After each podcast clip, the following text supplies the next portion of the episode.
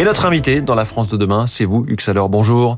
Bonjour. Bienvenue sur Radio Classique. Vous êtes le PDG de Santé Vet. Santé Vet qui a 20 ans d'existence. Vous avez en quelque sorte joué les, les disrupteurs du, du, secteur de la santé animale. Ça vous va si je dis ça comme ça? Euh, Oui, on est euh, leader de l'assurance santé animale depuis euh, 20 ans, en tout cas sur le marché français, belge, espagnol, et on a une présence dans d'autres pays européens comme l'Espagne et l'Italie.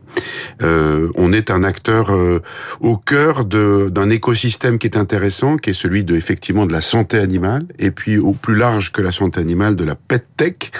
Euh, et, et, ça nous donne, euh, de fait, euh, de par cette expérience de, depuis 20 ans et depuis, de, de, par cette présence dans ces pays européens, l'opportunité d'être un observateur assez attentif de mmh. tout ce qui se passe dans ce système, dans cet écosystème économique. La pet tech, c'est donc, les, on va dire, les startups dédiées aux animaux de compagnie, si je dois. En quelque sorte, c'est toutes les entreprises qui ont, sont dans des dans des services, produits innovants destinés mmh. aux propriétaires ou surtout aux animaux de compagnie. Ouais. Quel a été le point de départ de, de Santé Vet en 2003 Oh, c'est euh, mon frère Jérôme euh, qui a euh, fondé l'entreprise il y a 20 ans. C'était un propriétaire d'animal de compagnie depuis toujours. un jour, comme tout propriétaire d'animal de, de compagnie, était confronté à une facture vétérinaire qui était un petit peu élevée. Et à ce moment-là, c'était la veille de ses vacances. Il s'est dit, mais au fond, pourquoi est-ce qu'il n'y a pas un système qui me permettrait de prendre en charge cette facture vétérinaire? C'est comme ça que l'idée est née, en tout cas dans l'esprit de mon frère, de créer Santé Vet. Parce que les soins vétérinaires, euh, pour ceux comme moi qui n'ont pas d'animal de compagnie, dites-nous ce que ça peut représenter. C'est très cher Alors, euh, ça serait euh, faux de dire que tout est très cher dans l'écosystème vétérinaire et, et, et, les factures vétérinaires peuvent être de, de 50 euros quand il s'agit de, mmh. de, vacciner ou de vermifuger un animal de compagnie. La question qui se pose, c'est quand un animal est victime d'un accident ou quand il y a une maladie, longue maladie. Là, effectivement, vous pouvez avoir des factures vétérinaires qui montent jusqu'à 2000, 3000, 4000 euros. Ouais. Mmh. Et, et donc, qu'est-ce que vous avez mis en place concrètement? Alors, ben, nous, on a on propose, on est, on est une plateforme digitale euh, financière de, de services. Euh, on propose euh, des produits d'assurance, on propose des solutions, des facilités de paiement avec Payvet.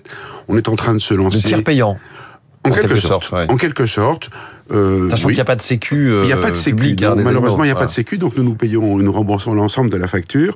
Euh, et puis des solutions de crédit qui arrivent bientôt. Ça, c'est pour le volet euh, direct financier. Et puis au-delà de ça, nous avons également euh, une filiale dans l'écosystème digital vétérinaire qui fournit des solutions de gestion des cliniques vétérinaires et qui vont jusqu'à aussi proposer des solutions de prise de rendez-vous en ligne mmh. avec euh, une marque qui s'appelle Vetolib. Vetolib, donc c'est un peu le pendant de Doctolib.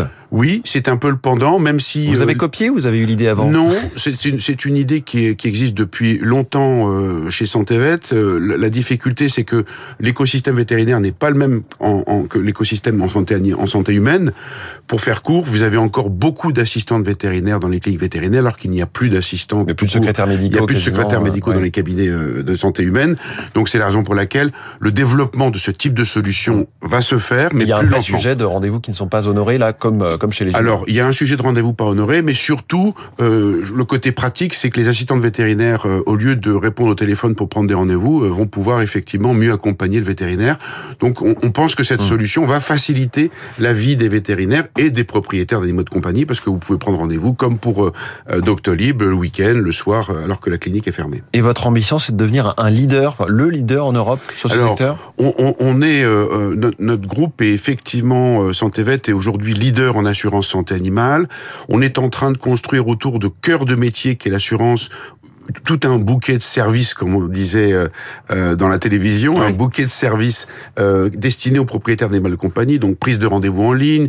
On va pouvoir bientôt également euh, se faire garder son animal euh, facilement entre santé vétien euh, grâce à des solutions et une plateforme aussi digitale qui permet de faire ça. Euh, voilà, donc on est en train de construire le leader européen mmh. de, des services innovants destinés aux propriétaires d'animaux de compagnie et des services financiers.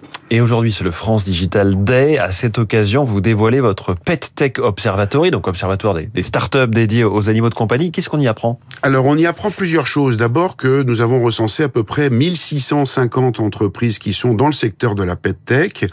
Ce sont les entreprises qui, en Europe, ce sont les entreprises qui euh, ont pu bénéficier de levées de fonds très importantes depuis les années 2000. On, on estime qu'il y a à peu près 4,2 milliards d'euros qui ont été levés dans mmh. ce secteur. Donc il y a un marché, il y a une appétence et il y a du financement. Dont la moitié en France. Oui. Euh, en France, la France est très forte dans la, la France, dans la On aurait dû appeler ça avec un nom français alors. 2,4 millions euh, de, de, fonds levés en France depuis les années 2000. 2,4 milliards 2,4 milliards, pardon, 230 euh, entreprises en France, 35 000 emplois. Donc c'est un secteur qui est extrêmement dynamique et que nous observons de manière extrêmement attentive. Et l'objectif en faisant cet observatoire? C'est d'aider euh, l'ensemble des acteurs de l'écosystème à mieux faire connaître leurs produits et services. Vous savez qu'il y a des tas d'entreprises et des tas de startups qui cherchent notamment à pouvoir faire des levées de fonds. Et pour pouvoir faire des levées de fonds, il faut avoir une certaine visibilité. Mmh. Donc le, le PETEC Observatory, c'est aussi ça, c'est recenser tous les acteurs de l'écosystème en Europe euh, pour euh, euh, donner de la visibilité à, cet écosystème. Merci beaucoup, Hugues Salor, le PDG de Santé Vet, et donc avec cet observatoire de la PetTech ce matin que vous publiez. Notre invité en direct dans La France de demain. Très bonne journée à vous. Merci.